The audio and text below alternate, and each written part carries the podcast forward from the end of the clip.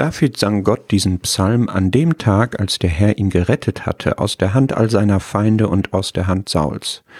Wenn ich diese Geschichte Davids mal Revue passieren lasse, wie er missverstanden, ausgenutzt, heimtückisch angegriffen wurde, wie er schmählich floh als rechtmäßiger König und wie ein Rebhuhn über die Berge gehetzt wurde, wie er in Todesgefahr war, aber seinerseits Saul verschonte, nur um festzustellen, dass der wortbrüchig wurde und ihm doch weiter nach dem Leben trachtete. Wie der Druck so groß wurde, dass er die Zuversicht verlor und zu den Philistern überlief, wie er vor den rauchenden Trümmern Ziklaks stand, wo seine eigene Frau verschleppt worden war, dann kann ich nur staunen, wie er hier singt, dass das der Fels seiner Rettung, sein Retter ist. Am Ende dieser entbehrungsreichen, über die Maßen belastenden, gefahrvollen und vor allem auch demütigenden Leidenszeit preist er seinen Retter, das Horn seines Heils.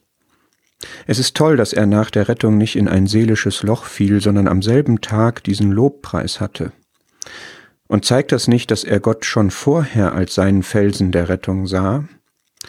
Beispielsweise war es bei Ziklag so, dass alle weinten, bis sie keine Kraft mehr hatten zu weinen. Dann trat Erbitterung ein und man wollte ihn steinigen. Und dann steht da in 1 Samuel 30 der Satz, aber David stärkte sich in dem Herrn seinem Gott. Gott ist der Fels der Rettung, nicht erst, wenn die Rettung sichtbar wird, sondern immer, auch in der Not, gibt er Kraft.